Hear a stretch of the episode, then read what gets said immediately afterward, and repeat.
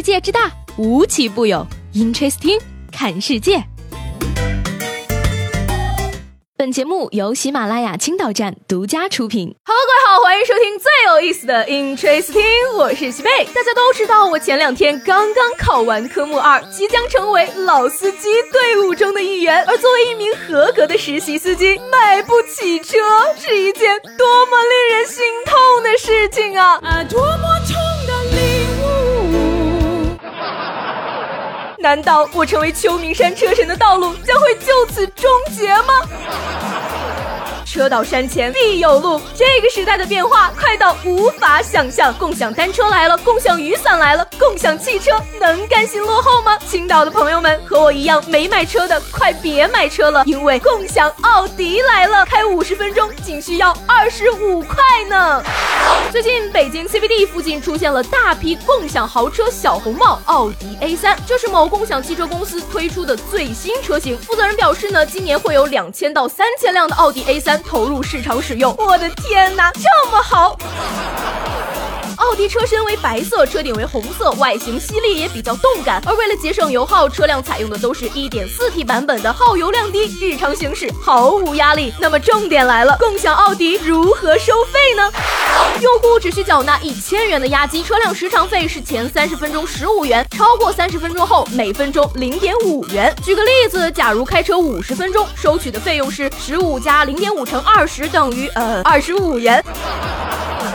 费用远远低于普通的出租车，而且奥迪 A3 开起来也是面子十足。足嘛。至于使用方法也是十分的简单，只需三个步骤即可。第一，下载共享汽车 App，打开软件，系统显示出附近网点和车辆信息，可查看附近所有可用车辆的续航里程，根据出行需求选择车辆。第二，按照要求为车辆拍照上传后，点击一键解锁按钮，车门便自动打开。最后，用车结束可以随时随地将车停在任何合法停车位。共享汽车公司。透露呢，在大部分企业还在采用固定网点取车换车的传统模式时，我们已经率先实行了随时随地用车换车，全程免费停车，简直太霸气了呢！黄色的小灵狗，白色的勾范出行特来电。如今走在青岛街头，不少市民都会看到一些外观有别于私家车的电动汽车。而为了方便市民出行呢，如今越来越多的可供分时租赁的新能源汽车开始进驻青岛市场。据估算呢，在同等距离、同等时间下，分时租赁汽车比出租车能节省一半左右的费用，自助用车超便捷。不得不说，在这个变化如此之快的时代，共享汽车必将改变人类的生活方。是默默的展望一下未来，以后的路上会不会都是共享宝马、共享奥迪、共享玛莎拉蒂、共享劳斯莱斯呢？太可怕了！那以后我还怎么根据车型来判断相亲对象的财富值呢？嗯说完身边事儿，再来看看国内外那些有意思的事儿。最近啊，九寨沟地震牵动着全国人民的心，四川有难，八方支援，灾难突降往往是考验人性的最佳时刻，而这种时候，人性之光越发让人温暖。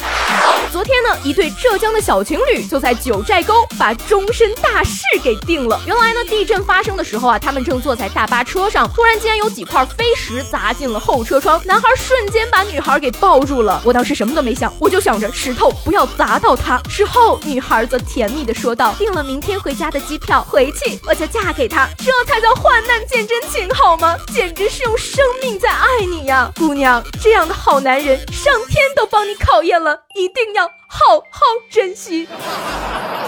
今天这一天啊，我是都不用吃饭了，狗粮喂得我饱饱的。老天爷怎么就不能给我也送个好男人呢？难道是怪我过分美丽吗？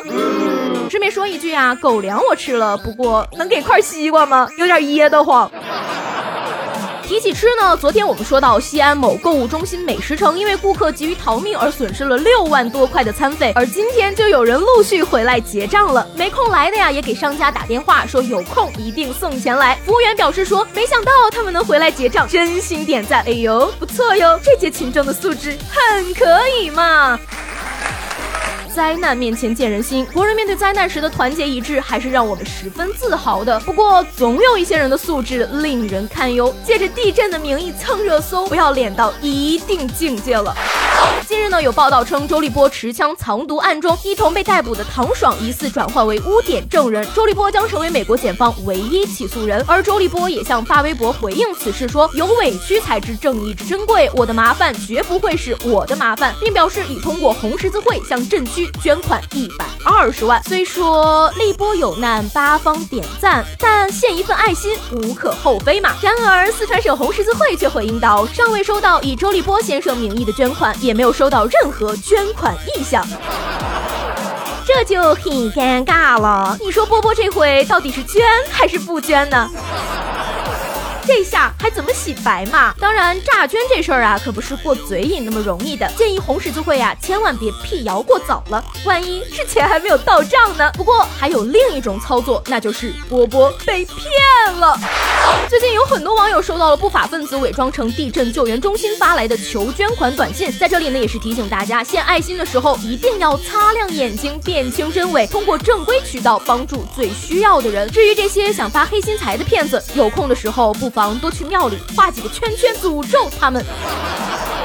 蹭热搜的还不止波波一个。随着电影《三生三世十里桃花》的上映，原著作者唐七公子抄袭一事再次被搬了出来。八月九号，唐七借地震祈福，在微博高调发声明，称三生没有抄袭，还出具了多份文件。而在网友激烈讨论原创维权的同时，小说作家匪我思存也连发多条微博，怒斥《甄嬛传》作者刘恋子抄袭，并指出自己引用的一句记错了的古诗词也被连错别字一起抄去了。而这句诗正是《甄嬛传》里广为流传的。逆风如解意，原句为唐朝诗人崔道融《梅花》中的朔风如解意。据说呢，匪我思存过去鲜少提及此事，而此次突然旧事重提，导火索正是因为看到了唐七没有抄袭的声明。有人质疑呢，匪我思存这两天才提出来是为了蹭热度，他则用表情包霸气回应道：“打你就打你，还要选日子吗？”